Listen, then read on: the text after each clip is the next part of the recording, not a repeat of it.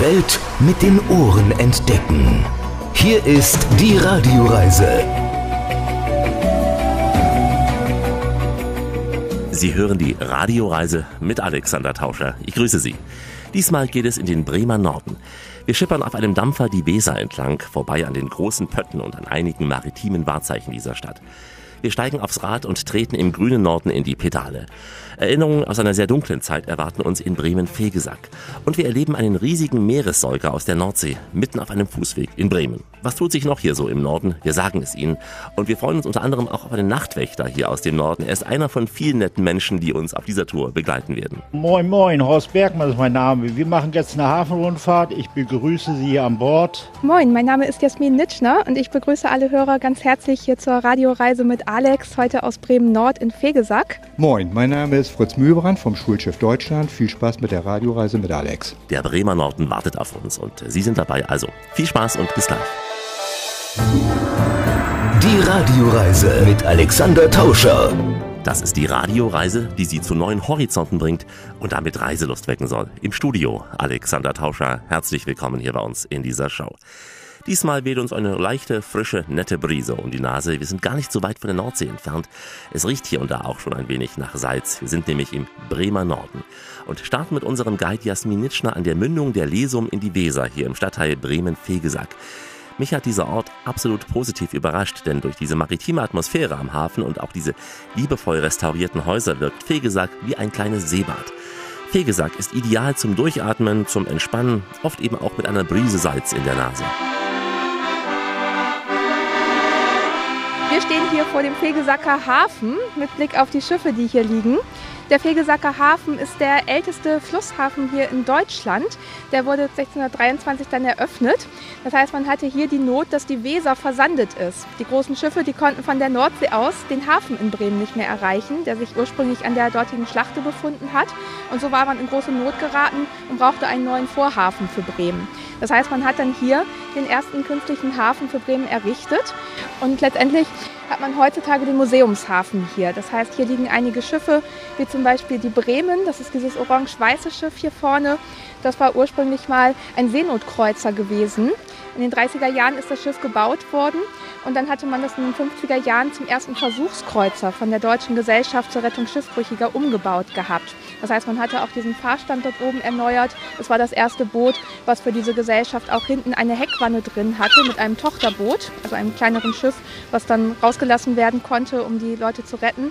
Und dann ist es später als eine Yacht umgebaut worden in Hamburg, lief unter dem Namen Wahl und ist dann später wieder zurückgekauft worden und jetzt in den Urzustand zurückversetzt worden. Das ist also auch eine ganz tolle Sache, was die hier gemacht haben.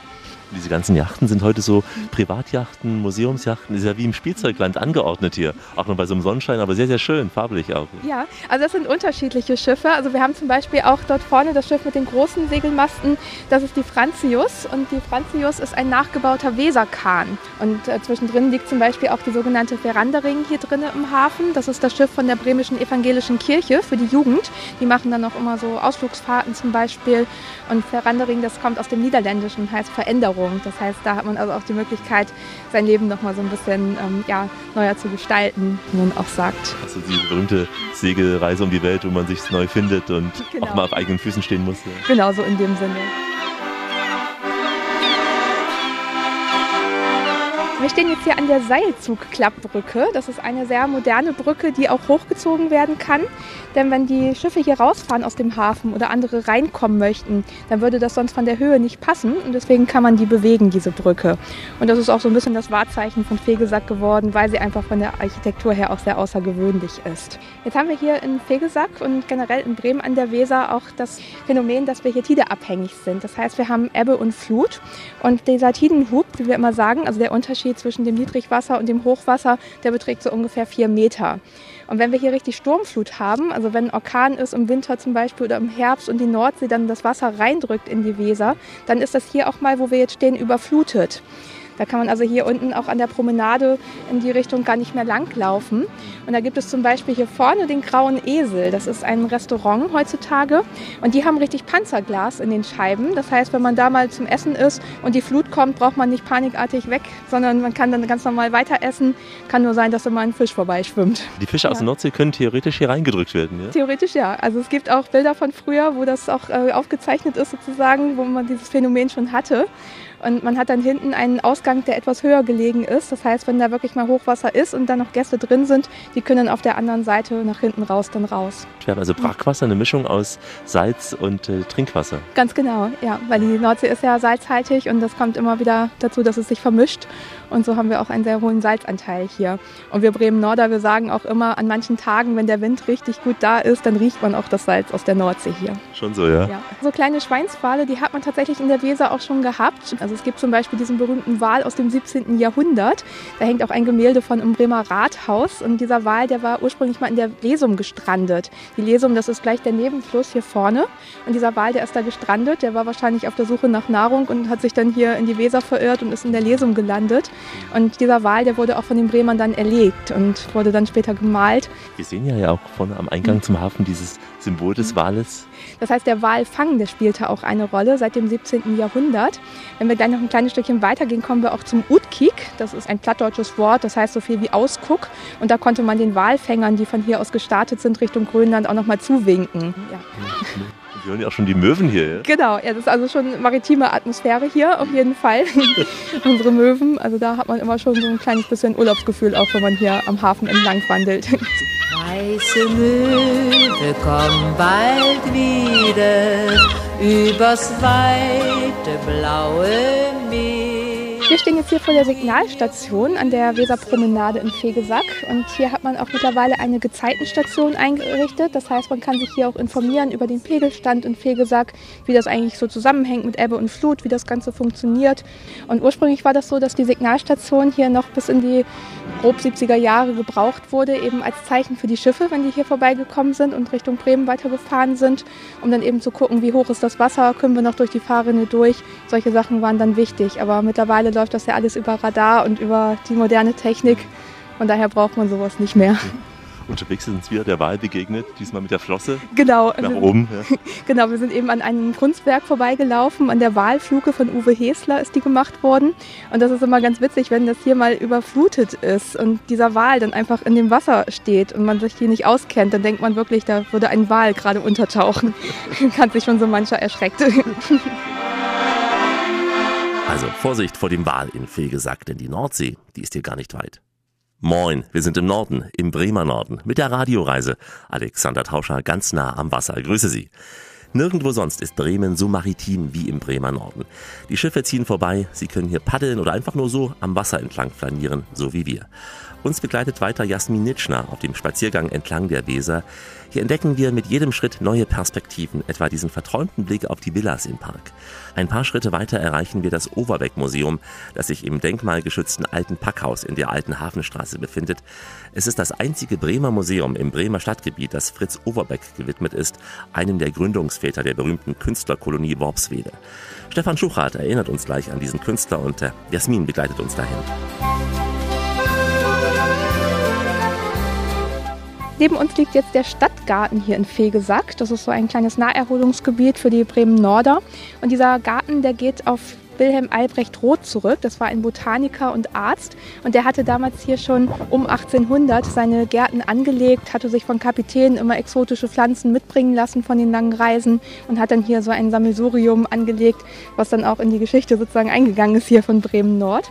Und da muss man sich das vorstellen, im 19. Jahrhundert, da sind viele reiche Kaufleute hier zur Sommerfrische, wie man damals sagte, hergekommen. Das heißt, die haben sich da oben am hohen Ufer ihre Villen auch gebaut. Teilweise existieren die heute auch noch, sind aber in anderer Benutzung. Und die hatten dann immer Gärten, die bis zur Weser runtergingen. Das heißt, das war hier mal aufgeteilt später in verschiedene Abschnitte. Und dann hatte man das nach und nach wieder zusammengefügt und 1930 ist dann der Stadtgarten gegründet worden. Und da haben dann auch verschiedene Lehrer zum Beispiel mitgeholfen, um das Ganze wieder zu bepflanzen. Auf der Länge von einer Seemeile, umgerechnet kann man jetzt hier schön flanieren. Genau, richtig. Das ist die maritime Meile hier in Bremen-Nord, in Fegesack. Die geht von dem Schlepper Regina, das ist das Schiff, was wir dort hinten sehen, am Ende von der maritimen Meile, bis zum Schulschiff Deutschland. Und das ist exakt 1852 Meter lang, das Ganze. Deswegen auch diese Seemeile. Könnte man mit dem Fahrrad dann bis Bremerhaven weiterfahren, entlang der Weser jetzt hier? Direkt an der Weser leider nicht, aber es gibt ja den sogenannten Weserradweg. Also man kommt mit dem Fahrrad nach Bremerhaven, aber teilweise muss man die Weser verlassen und an der Straße entlang fahren.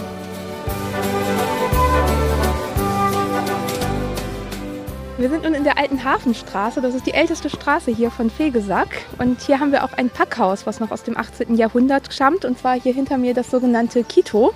Das Kito, das ist heutzutage auch ein Veranstaltungsort. Das heißt, da hat man unter anderem das Overbeck-Museum drin und man hat aber auch das Kito an sich, wo Veranstaltungen stattfinden, zum Beispiel Kabarett oder man hat auch verschiedene Musikveranstaltungen da drin, Comedy-Abende, also für jeden eine Bühne sozusagen.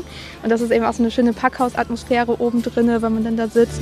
Ich bin in Wolfischfänger, ich fahr in Frühjahr bladdert Lamp und der Hoben achter mir. Bulldog, mais min Brut, Bulldog, mais min Brut, Bulldog, mais min Brut. Was man bei uns im Haus sehen kann, sind die Landschaftsgemälde von Fritz und Hermine Overbeck. Also sie gehören der Worpsweder Künstlerkolonie an und haben sowohl in Worpswede als auch in Fegesack gemalt. Seit 1990 ist dieses, dieses Haus, dieses alte Hafenhaus, ein Museum, welches von der äh, Enkelin Gertrud Overbeck gegründet wurde 1990.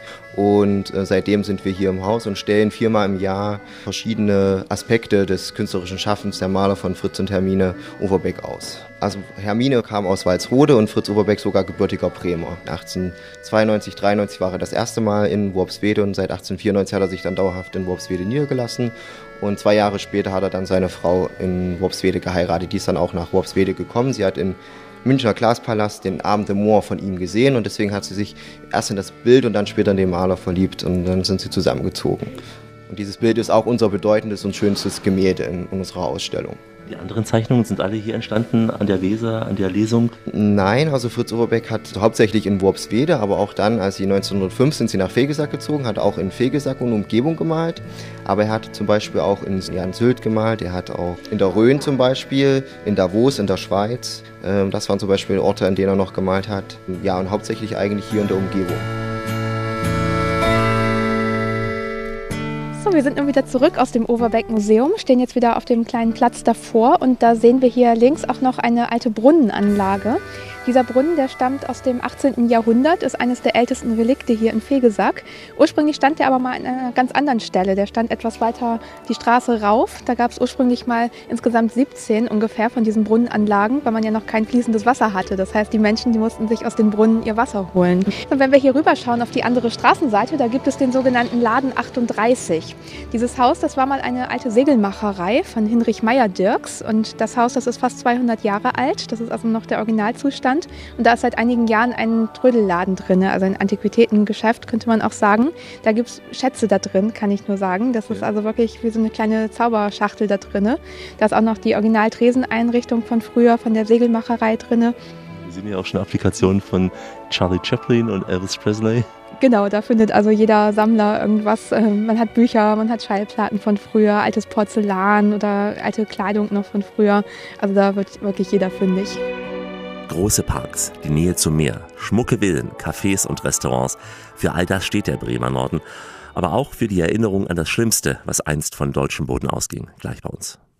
Hier ist die Sendung, die Wissenschaft ganz ohne Wissenschaft. Die Radioreise mit Alexander Tauscher unterwegs im Bremer Norden. Wir sind ja auch die Sendung, die immer wieder an Geschichte erinnert oder auch Wissenslücken schließen will. Und stehen jetzt an einem Bauwerk, dessen düsterer Ausstrahlung sich niemand entziehen kann. Der Bunker Valentin. Mehr als 400 Meter zieht er sich in die Länge, mehr als 30 Meter ragt dieser Riesenklotz in die Höhe. Er ist der zweitgrößte überirdische Bunker Europas und er steht nicht nur für den Größenwahn, sondern vor allem auch für die Verbrechen der dunkelsten Epoche deutscher Geschichte. Jasmin Nitschner erinnert uns an diese geschundenen und gequälten Zwangsarbeiter des Nationalsozialismus hier im Bremer Norden. Wir befinden uns jetzt hier am Denkort Bunker Valentin in Bremen-Nord. Und das war geplant, dass hier die U-Boote vom Typ 21 gebaut werden. Das ist aber nie so weit gekommen. Das heißt, hier ist nie ein U-Boot vom Stapel gelaufen.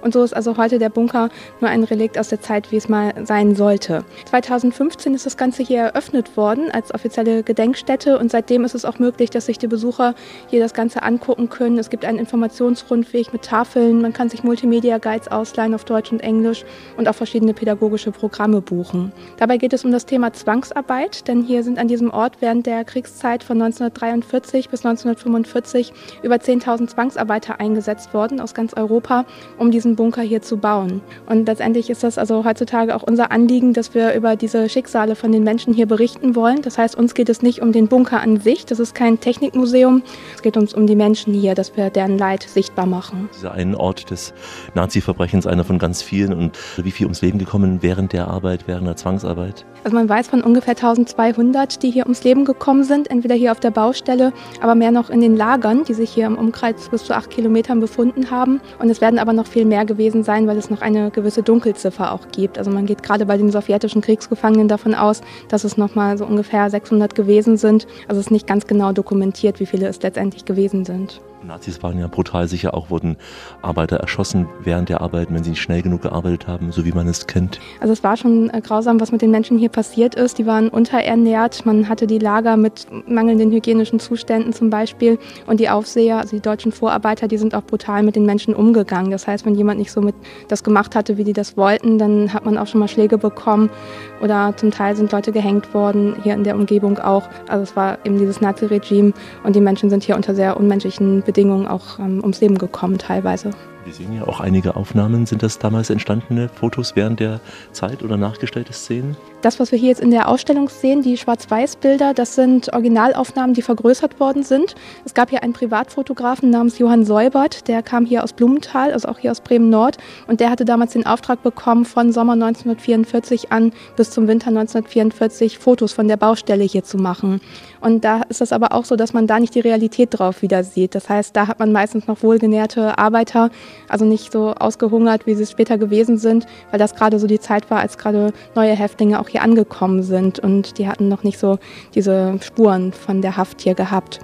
Und letztendlich ist das auch so, dass diese Fotos nicht für die Öffentlichkeit bestimmt gewesen sind. Das erkennt man auch immer daran, dass auf der Rückseite immer geheim draufsteht. Das ist also nur die Dokumentation der Technik gewesen. Das heißt, man wollte hier zeigen, wie der technische Fortschritt ist und die Menschen, die spielten dabei eigentlich gar keine Rolle auf den Bildern. Und es gibt auch keine Fotos mit direkten Gewaltszenen und das war ja auch nicht die Realität. Das heißt, man kann immer davon ausgehen, dass das nicht so gewesen ist, wie es auf den Bildern dargestellt ist. Zum Glück ist es ja nicht fertiggestellt worden, was die Nazis geplant hatten, weil die Alliierten es zerstört hatten. Wann war das und wie ist das geschehen? Also es war geplant, dass man hier das hier noch fertigstellt von den Nazis, aber man war nur ungefähr zu 90 Prozent weit gekommen und dann gab es die ersten Bombenangriffe von den Alliierten. Das heißt, die Engländer, die hatten angefangen im März 1945 und da gab es dann auch zwei Durchschläge durch die Decke. Da sieht man auch noch, wo die großen Bomben durchgeschlagen sind. Wenn ich jetzt als Besucher herkommen will, gibt es immer geführte Führungen? Muss ich mich hier anmelden? Anmelden? Das ist unterschiedlich. Man kann während der Öffnungszeiten alleine hierher kommen. Also von Dienstag bis Freitag und Sonntags haben wir immer von 10 bis 16 Uhr geöffnet. Außer an Feiertagen, da ist geschlossen. Und ansonsten kann man auch Führungen buchen. Also man kann Gruppenführungen unter der Woche hier anmelden oder man kann auch zu Einzelbesucherführungen kommen, also zu den öffentlichen Terminen. Die sind immer am Sonntag um 11 Uhr und um 13.30 Uhr. Wichtig ist es ja auch, dass Schüler das einmal sehen. Auch das passiert sicher. Genau, da haben wir auch viele Angebote. Für Schulklassen bieten wir mehrstündige Projekte an. Das ist einmal im Drei-Stunden-Format und einmal im Fünf-Stunden-Format. Und da kann man sich dann auch noch mal ein bisschen mehr mit dem Thema Zwangsarbeit auseinandersetzen, in Gruppenarbeit zum Beispiel, kurze Filmausschnitte angucken mit Zeitzeugen-Interviews. Also das haben wir auch schon viel im Angebot. Gibt es noch Zeitzeugen, Lebende dieser Zeit damals?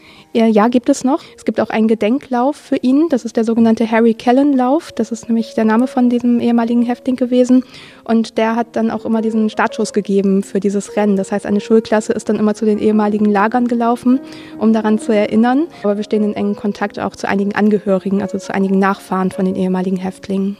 Und auch wenn die nicht mehr leben sollten, das Erinnern darf niemals aufhören. Ganz genau, das muss immer weitergehen. Das versuchen wir hier am Denkort auch, dass wir eben auch äh, Gegenwartsbezüge mit reinnehmen.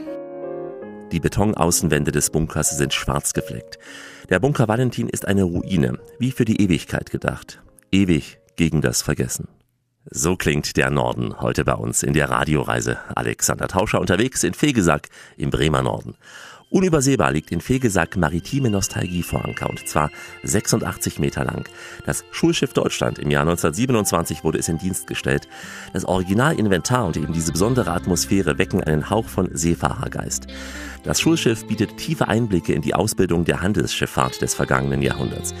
Wer die Decksplanken des Schiffes betritt, der kann dies nicht nur für einen Rundgang tun, wie uns gleich Fritz Mühlbrand erklären wird. Also lassen wir uns gedanklich mal dahin treiben mit dem Schiff und gedanklich die Leinen los und äh, wir spannen die Segel. Der Abschied fällt schwer, sagt mein Mädchen Ade, Leinen los, Santiano. Die Tränen sind salzig und tief wie das Meer, doch mein Seemannsherz brennt lichterloh.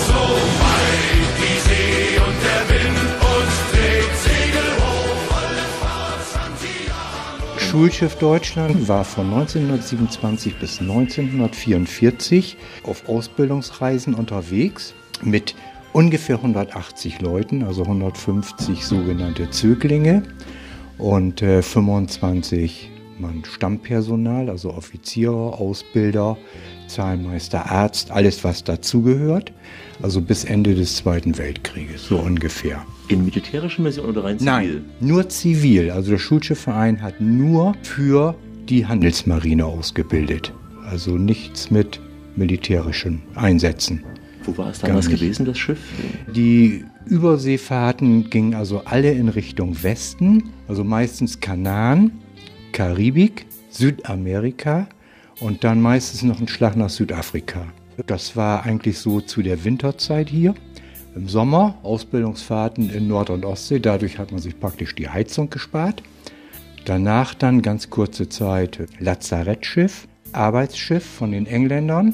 Dadurch ist ähm, der Deutschland eigentlich erspart worden, als Reparationsleistung abgezogen zu werden. Und kurze Zeit Jugendherberge in Bremen. Und danach dann wieder Ausbildungsschiff, aber stationär hier in Bremen.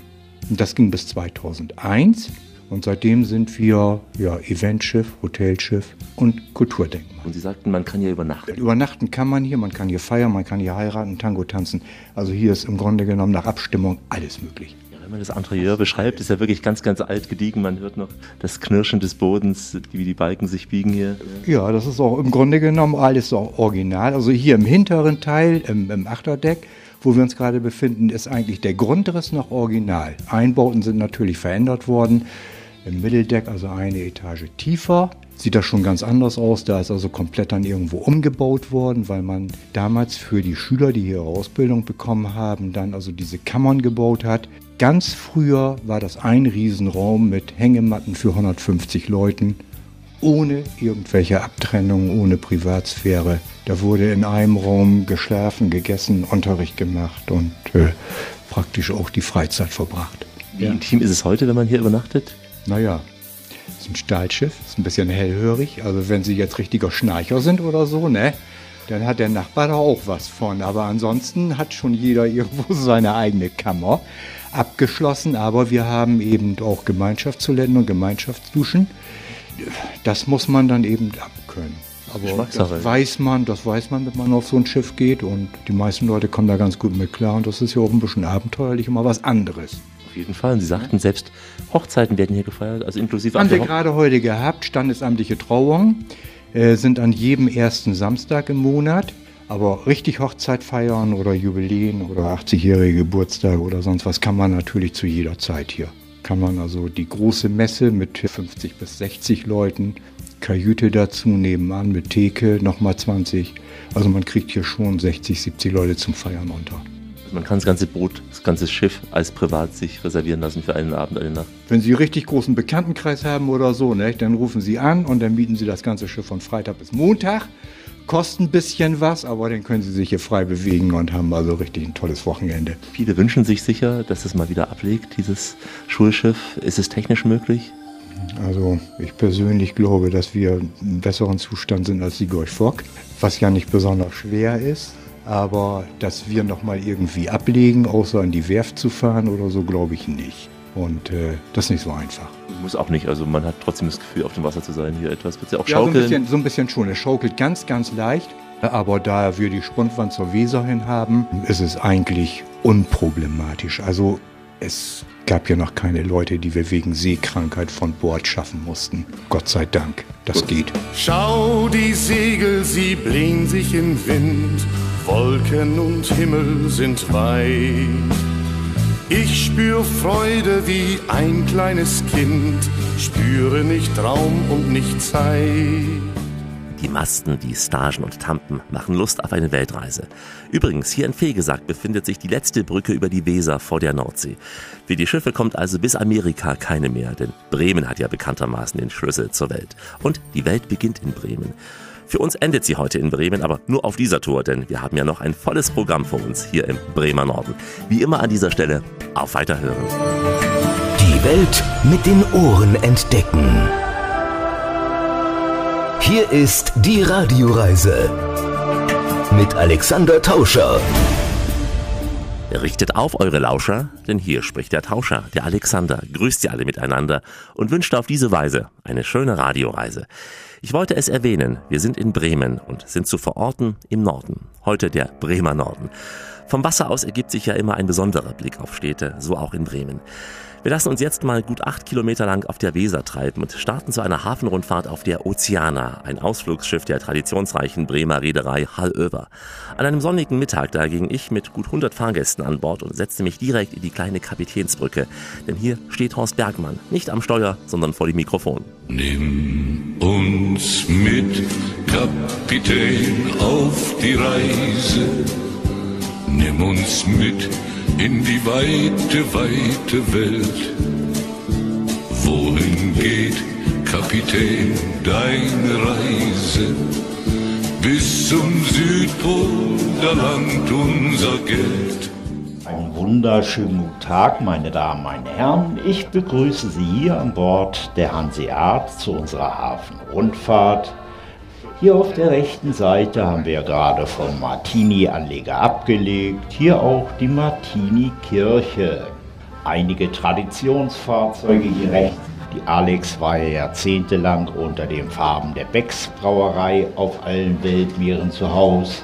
Und dahinter liegt dann in schwarz-weiß gehalten die Admiral Nelson. Das ist allerdings ein Nachbau eines Segelschiffes. Die Schlachte, die Flaniermeile hier in der Stadtstrecke mit den Biergärten, Cafés und Restaurants. Und gegenüberliegend hier auf der linken Seite haben wir den Teerhof. Früher war das Ganze eine Werfteninsel, heute eine sehr renommierte, teure Wohngegend.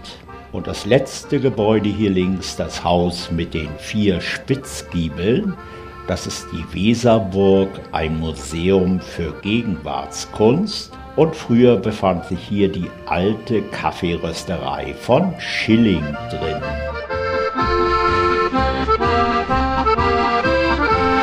Wir unterfahren gleich die Bürgermeisters-Mitbrücke. Sie wurde nach dem ersten Bürgermeister und Begründer der Seestadt Bremerhaven benannt. Bremerhaven allerdings von hier aus 65 Kilometer Weser abwärts und die offene Nordsee dann 100 Kilometer. Wir sind dann hier in Bremen auch in einem Tidegebiet. Hier herrscht Ebbe und Flut. Bis 4,50 Meter fällt und steigt der Wasserstand dann hier in Bremen. Weiter auf der rechten Seite haben wir das Stephaniviertel mit der alten Schiffer- und Ratskirche aus dem 12. Jahrhundert. Und, und auf der linken Seite gegenüberliegend haben wir die Bremer Neustadt, hier das Café- und Brauereiviertel, Azul-Café hinter den Bäumen versteckt, aber auch die Brauerei von Beck und Co. Sie wurde zwar verkauft wie viele andere deutsche und europäische Brauereien auch, aber hier wird nach wie vor dieses schmackhafte blonde Pilz gebraut, von hier aus dann in circa 180 Ländern dieser Erde exportiert und natürlich auch bei uns an Bord ausgeschenkt und getrunken.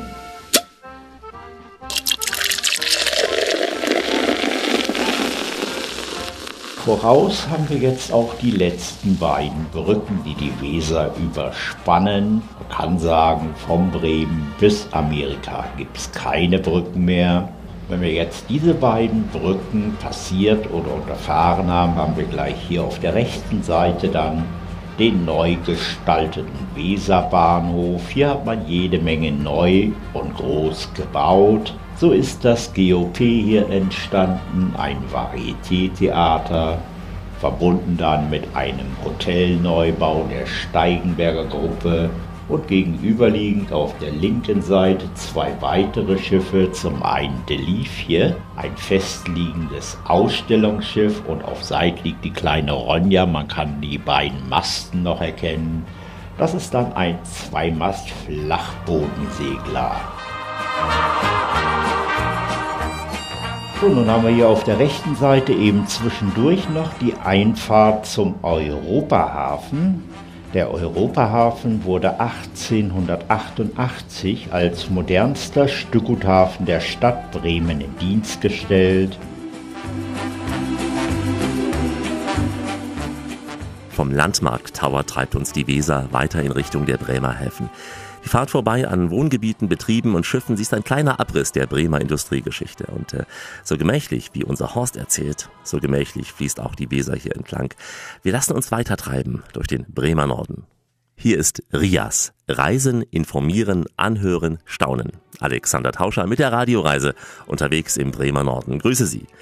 Die Häfen sind untrennbar mit dem maritimen Bremen verbunden. Entlang der alten und neuen Hafenanlagen schippern wir, sehen unterwegs imposante Schiffe und manch eine Industrieruine. Und wir sehen, wie sich Teile des Hafens, die nicht mehr für die Seeschifffahrt verwendet werden, verändern. Da, wo einst riesige Pötter aus Amerika oder Asien anlegten, da entstehen nun neue, moderne Wohn- und Geschäftsviertel, die an uns da vorbeiziehen. Und die ruhige Stimme von Horst Bergmann fügt sich diesem gemächlichen Fluss der Weser.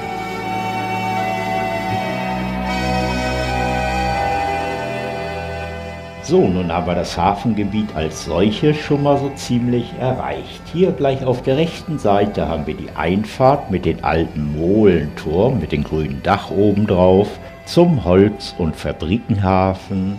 Dort Fabriken am Werkeln, die Rolandmühle, wo das weiße Weizenmehl hergestellt wird, die Hansamühle, Kaffee Haag, aber auch die alten Produktionsstätten von Kaffee Lloyd befinden sich dort etliche Futtermittel verarbeitende Betriebe und hier rechts der alte Molenturm. Er wurde 1905 erbaut, steht auch unter Denkmalschutz, bis vor 70 Jahren noch durch einen Molenwärter besetzt.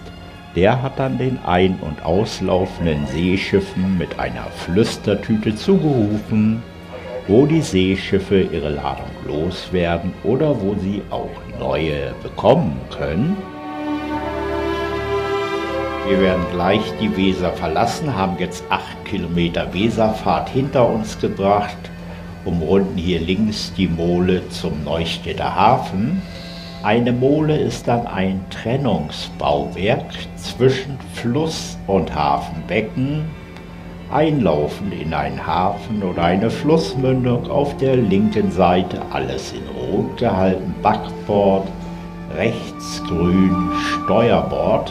Wenn ich morgen mit dir am Hafen stehe und mein Schiff fährt hinaus auf hohe See, dann sagst du leis auf Wiedersehen. Warum musst du jetzt von mir gehen? Diese Tour, ist es die klassische Tour, die Sie immer anbieten hier? Es ist die normale Hafenrundfahrt, die dann 75 Minuten dauert vom Martini-Anleger ins Hafengebiet und wieder zurück. Die variieren Sie ab und zu mal? Ja, wir äh, gucken, wo Schiffe liegen. Wir fahren ungern in Häfen oder Hafenbecken, wo kein Schiff drin liegt. Und dann äh, haben wir zwei Becken zur Auswahl. Den Holz- und Fabrikenhafen, ist ja Bremens ältester künstlich geschaffener Hafen, der auch noch voll intakt ist. Oder hier in den Neustädter Containerhafen. Wurde ja als Containerhafen mal gebaut. Und hier werden hauptsächlich Stahlprodukte, Waldprodukte umgeschlagen. Wie weit könnte man mit so einem großen Schiff flussaufwärts fahren? Also hinter dem Weserstadion zum Beispiel noch entlang? Die Frachtschifffahrt bis Hameln, Weser aufwärts. Wie lange würde man brauchen von hier bis Bremerhaven, wenn man durchfährt, die Weser? Also mit diesem Schiff hier etwa dreieinhalb Stunden. Ja, wir spüren hier schon diesen Tidenhub. Wir haben hier auch so ein Gemisch aus Süßwasser und Brackwasser.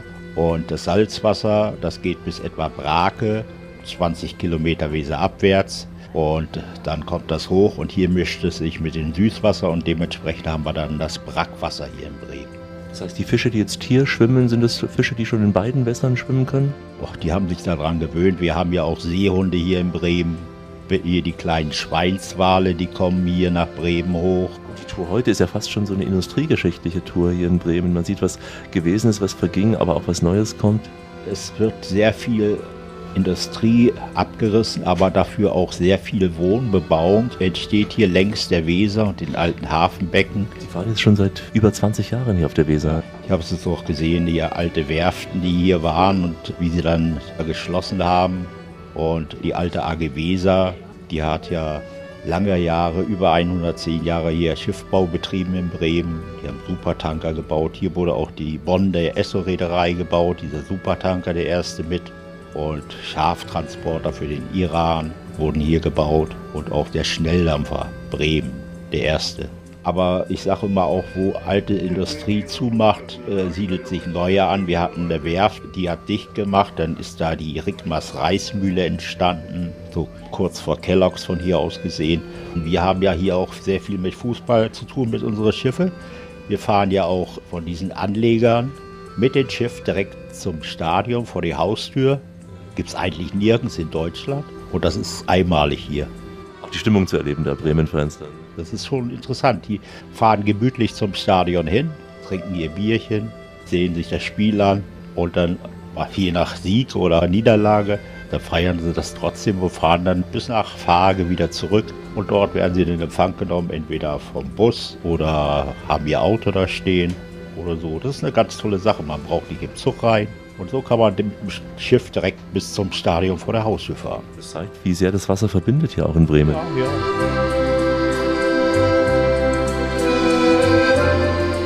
Das Wasser verbindet Bremen mit der Welt und verbindet unsere Etappen dieser Radioreise. Gleich heiße Autos im Bremer Norden. Wir sagen es laut, wir sagen es leise. Hier ist die Radioreise. Alexander Tauscher, der kleine Urlaubsplauscher, heute im Bremer Norden. Und jetzt ein heißer Schuppen, der Schuppen 1. Das ist das Zentrum für Automobilkultur und Mobilität für Bremen. Wer auf Oldtimer steht, auf alte Luxuswagen, auf heiße Boliden früherer Tage, egal ob aus den USA oder hier aus Bremen, der ist hier genau richtig in diesem Schuppen. 150 Meter lang ist die Flaniermeile in einer alten Industriehalle gelegen. Mein Guide Sönke Schöttler kam bei den ganzen Marken gar nicht mehr aus dem Staunen raus. Moin, wir sind jetzt hier in Schuppen 1 im Europahafen. Gerade jetzt hier reingekommen und vor uns erstreckt sich eine große, lange Halle mit, ja, ich möchte fast sagen, prähistorischen Fahrzeugen. Jetzt haben wir hier so einen kleinen Bus hier von Goliath gebaut in Bremen auf der einen Seite. Auf der anderen Seite haben wir hier wie so eine wunderschöne Isabella von Borgward dann hier diese, eins dieser berühmten Dreirädern von Goliath ne, für Kleingewerbetreibende. Quasi das Vehikel des Wiederaufbaus in den 50er Jahren. Natürlich, die Autofahrer trillt es fern und nah. Sie flitzen durch die Pfützen und du stehst begossen da. Wie kommen diese vielen schönen alten Autos hier rein? Wir haben hier mehrere Firmen, die alte Automobile kaufen restaurieren und dann entweder wieder verkaufen oder vermieten.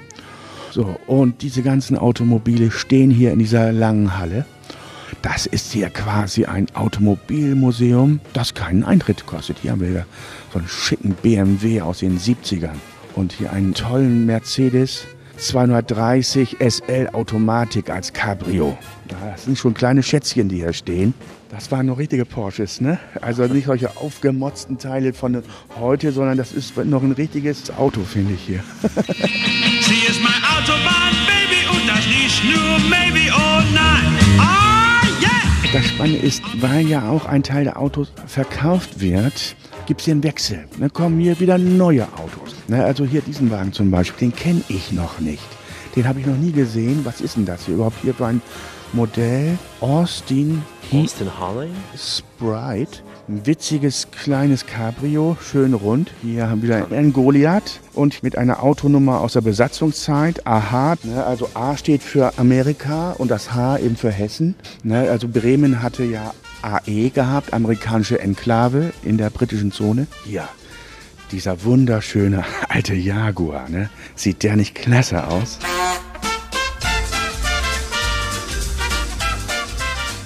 Das war der Traum meines Vaters, ein Porsche Targa.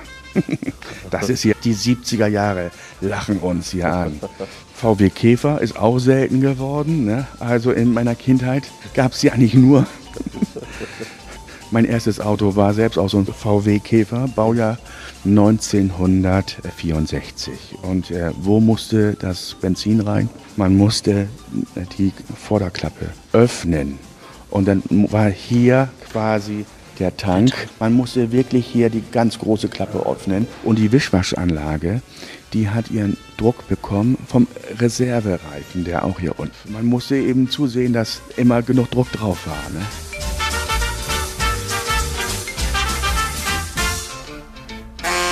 Also hier hat man aber sehr viel Chrom verbaut. Ne? Das ist, glaube ich, hier uralter Lincoln Continental aus den 50ern, schätze ich mal. Das ist ja eigentlich für uns heute unvorstellbar, was für Material man da verbaut hat. Ne? Keine ökologische Bilanz. Nee, absolut nicht. Den habe ich auch noch nie gesehen, ja, diesen Lastwagen da. Der sieht ja klasse aus. Ein Chevrolet. Das ist doch ein Traum, Das ist ein ne? Traum. Das ist doch wirklich ein Traum. So ein schöner, ja, ein Pickup kennt man irgendwie aus, aus amerikanischen Serien der 50er Jahre. Gab es ja auch mal einen Song with my Chevrolet through the USA. Aber haben die so einen damit gemeint? See the USA in your Chevrolet. America is asking you to call. Drive your Chevrolet through the USA. America's the greatest land of all. Ah, hier, das war hier die bremische Staatskarosse. Jetzt, guck mal, aufgemotzt mit Deutschlandflagge und Bremer Flagge. Das war der Dienstwagen von Hans Koschnick. Und äh, ich glaube, die hatten aus Sicherheitsgründen mehrere Kfz-Nummern für diesen Wagen. Hier steht, dieser Mercedes-Benz wurde von der Mercedes-Benz-Niederlassung Bremen an die Bremer Senatskanzlei ausgeliefert und bis Februar 78 nutzte der Präsident des Senats und Bürgermeister Hans Kroschnick dieses Fahrzeug als Dienstwagen. Du sagst, es gab mehrere Nummern, damit es eben nicht auffiel.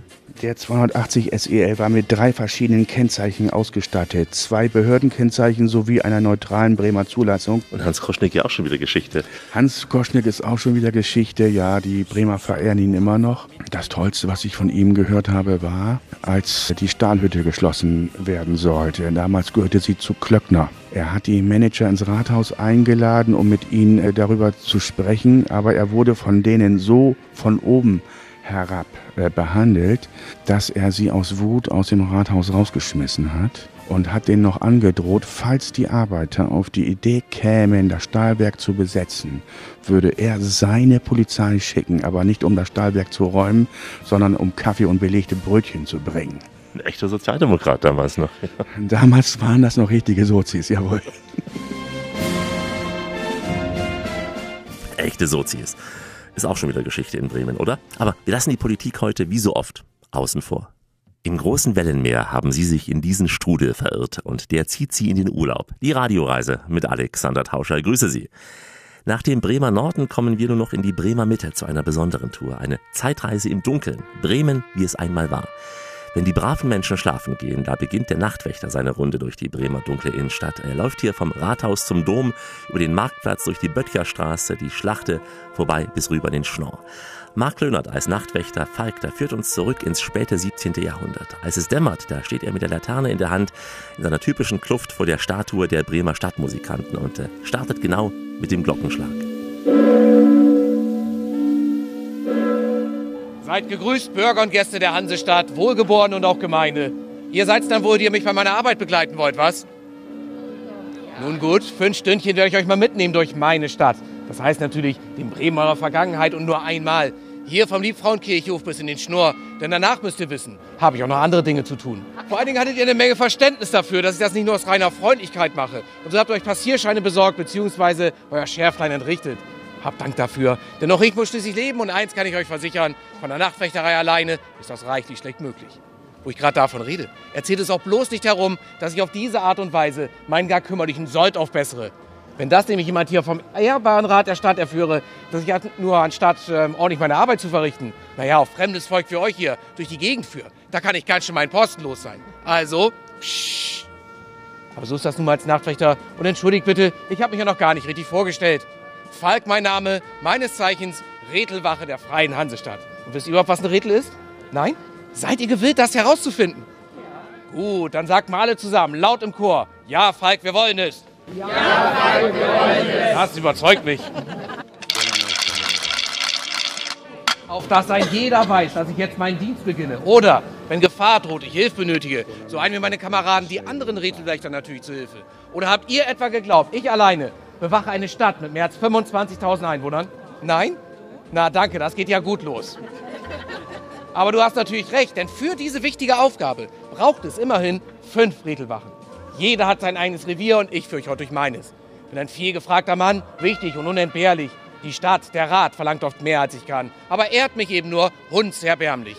Weil ich nur ein einfacher Nachtwächter bin. Einer von vielen, wie es sie hier und anderen Orten noch bis ins 20. Jahrhundert gegeben hat. Aber das ist weit, weit nach meiner Zeit. Wenn die Bürger schlafen gehen in der Zipfelmütze und zu ihrem König fliehen, dass er sie beschütze, sind wir festlich angetan hin zu den Tavernen. Schlendrian, Schlendrian unter den Laternen. Die Nacht ist nicht allein zu schlafen, da die Nacht ist da, dass was geschieht. Ein Schiff ist nicht nur für den Hafen, da es muss hinaus, hinaus auf hohe See. Ja, wenn ihr da so steht und schaut, bleibt euch gleich die Spucke weg, was? Wie prächtig unser Rathaus von vorn erscheint. Bremen ist nicht gerade arm, Handel und Hafen haben uns reich gemacht. Das heißt natürlich nur die reichen Kaufleute und Ratsherren. Unseins bleibt davon wieder ausgenommen. Aber fürs tägliche Brot und Bier reicht schon und das ja auch was. Dort oben aber in der prächtigen Rathaushalle, da tagen die Ratsherren und bestimmen den Gang der Dinge. Sie sind viel beschäftigte Männer und dort oben natürlich nur an ausgewählten Tagen.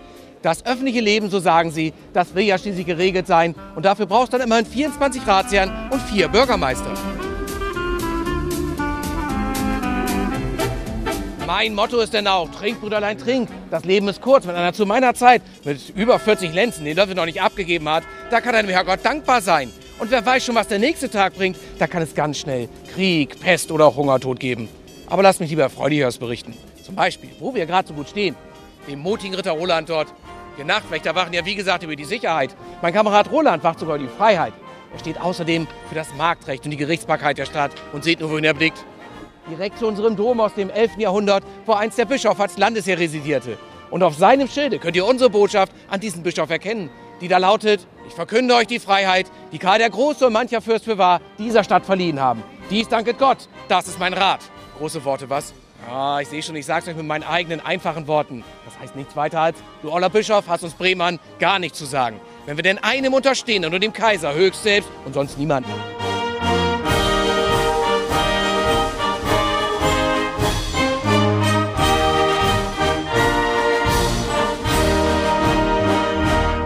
Denn hier kann ich euch ein Denkmal zeigen, wie es hier gerechterweise errichtet wurde. Es gilt dem Herrscher der Franken Karl dem Großen. Dieser sandte im Jahre 783 den Bischof der Angelsachsen Willehard diese Gegend, um die Bremer zu Christen zu erziehen. Durch diesen Willehard haben wir auch die erste urkundliche Erwähnung Bremens, an der ihr vielleicht sehen könnt, wie nötig das war, dass er mal in diese Gegend kam. Denn die lautet, wurden wir aus Bremen vertrieben und zwei Priester erschlagen. Aber keine Sorge, eine Zeit lang später war er hier schon besser angesehen und baute genau hier an der höchsten Stelle unserer Stadt den ersten hölzernen Dom. Könnt ihr heutzutage sogar noch sehen, bei Karl auf dem Schoße als Modell. Und seine Nachfolger begannen bereits im Jahre 1044 damit, diesen mächtigen und erhabenen Dom aus Stein zu errichten. Bereits damals sprach man von Bremum als einem Rom des Nordens. Bei Nacht und Tag, bei Tag und Nacht,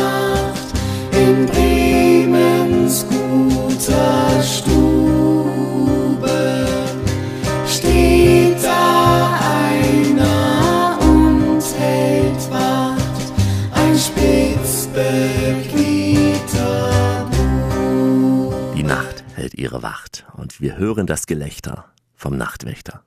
Die Radioreise mit Alexander Tauscher geht langsam in die Schlussetappe. Heute Urlaub in Bremen. Wir begleiten weiter Marc Klönert. Er hat einen Job mit diesen Aufgaben. Er sorgt nachts für Sicherheit und Ordnung und muss immer wieder die Zeit ansagen. Ja? Ein klares Jobprofil eines Nachtwächters. Die Führungen des Nachtwächters gibt es unter anderem auf Plattdeutsch. Es gibt sie für Kinder, es gibt Führungen mit Dinner oder mit einem rustikalen Nachtwächterschmaus. In jedem Fall bietet sich ein sehr schöner Blick auf die beleuchteten Gebäude im abendlichen Bremen. In der wuseligen Böttcherstraße hat unser Nachtwächter nun einen ruhigen Ort hier angesteuert. Wie ruhig es hier zu eurer Zeit auch ist. In meinen Tagen, da geht's hier recht laut zu. Wir befinden uns hier jetzt in der Straße, der Böttcher, der Fassmacher also. Und laut tönt für gewöhnlich ihr Hämmern und Sägen beim Fertigen der vielen Fässer, denen allerlei Waren und auch Proviant verschifft werden. Heutzutage lärmen hier meist nur noch Musikanten und Künstler. Und Künstler waren es auch, die dieser Herr dort hinten an der Wand damit beauftragte, seine Straße neu zu bauen. Ludwig Roselius sein Name und das tat er erst weit, weit nach meiner Zeit, in den 1920er Jahren. Aber seine Straße, werdet ihr bestimmt denken. Wie kann sich jemand nur eine ganze Straße leisten mit einem Gesicht, das wahrlich nur eine Mutter lieben kann? Nun, trotz dieser bestürzenden Tatsache war Herr Roselius ein sehr, sehr reicher Bremer Kaufmann durch eine Erfindung, die sich mir als Nachtwächter überhaupt nicht erschließt. Koffeinfreier Kaffee. Ja, ganz genau. Wisst ihr, wozu sowas gut sein soll? Und überlegt mal weiter, wohin führt uns so ein entmanntes Gebräu noch? Vielleicht noch zu Bier ohne Alkohol? Boah. Naja, immerhin, trotz meiner Bedenken verdiente er seinerzeit mit dieser Art Kaffee eine Menge Taler. Kaufte mit diesem wiederum nach und nach die gesamte Böttcherstraße auf, ließ alle Häuser abreißen, bis auf eines. Und dann erschuf er dieses Gesamtkunstwerk von Straße, durch das wir sogar durchlaufen können.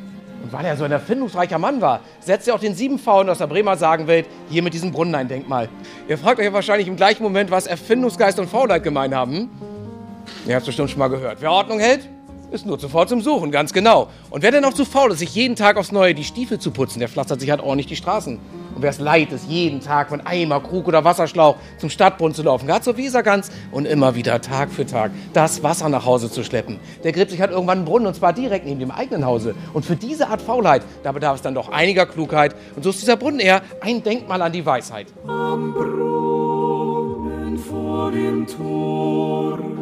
Über die Jahrhunderte verändert sich so eine Stadt natürlich und Bremen macht da sicherlich keine Ausnahme. Und da könnt ihr euch vorstellen, dass wir uns hier jetzt im Hafen befinden. Ihr seht hier hinter mir im Pflaster eingelassen einen Streifen mit zwei metallenen Schilden, auf denen Balge zu lesen steht. Die Balge war ein Nebenarm der Weser und floss in früheren Tagen einmal hier direkt durchs ganze Stadtgebiet. Damals befand sich hier auch praktisch gelegen, direkt am Markt, unser Hafen.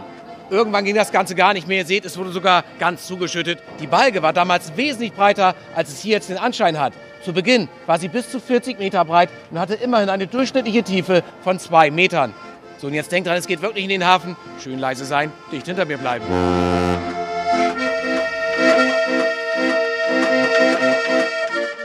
Hier befinden wir uns jetzt an der Schlachte, einer Stadt in der Stadt.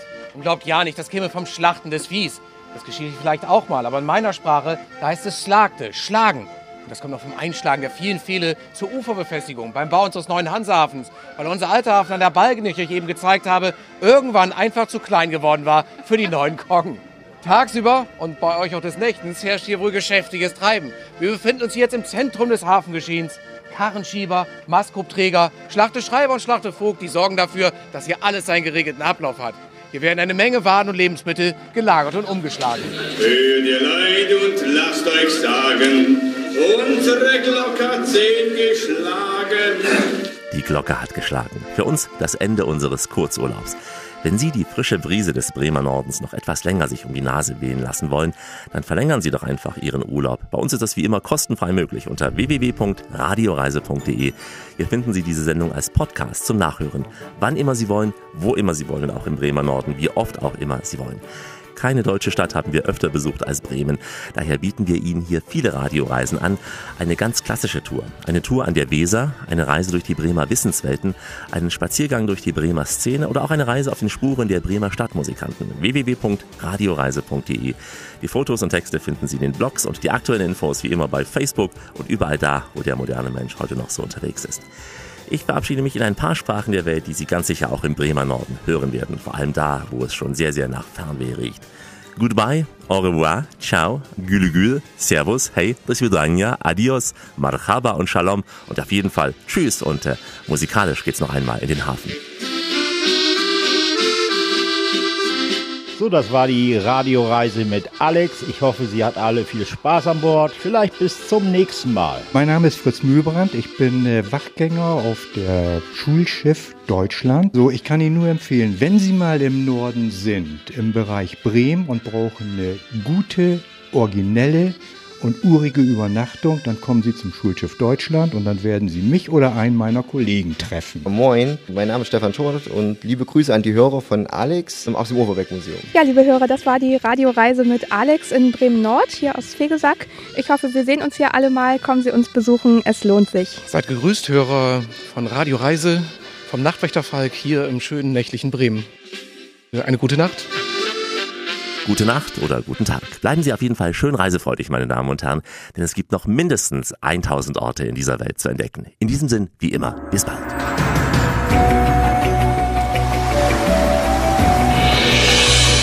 Wenn du es spürst, machen wir alles richtig. Die Radioreise mit Alexander Tauscher. Die Welt mit den Ohren entdecken.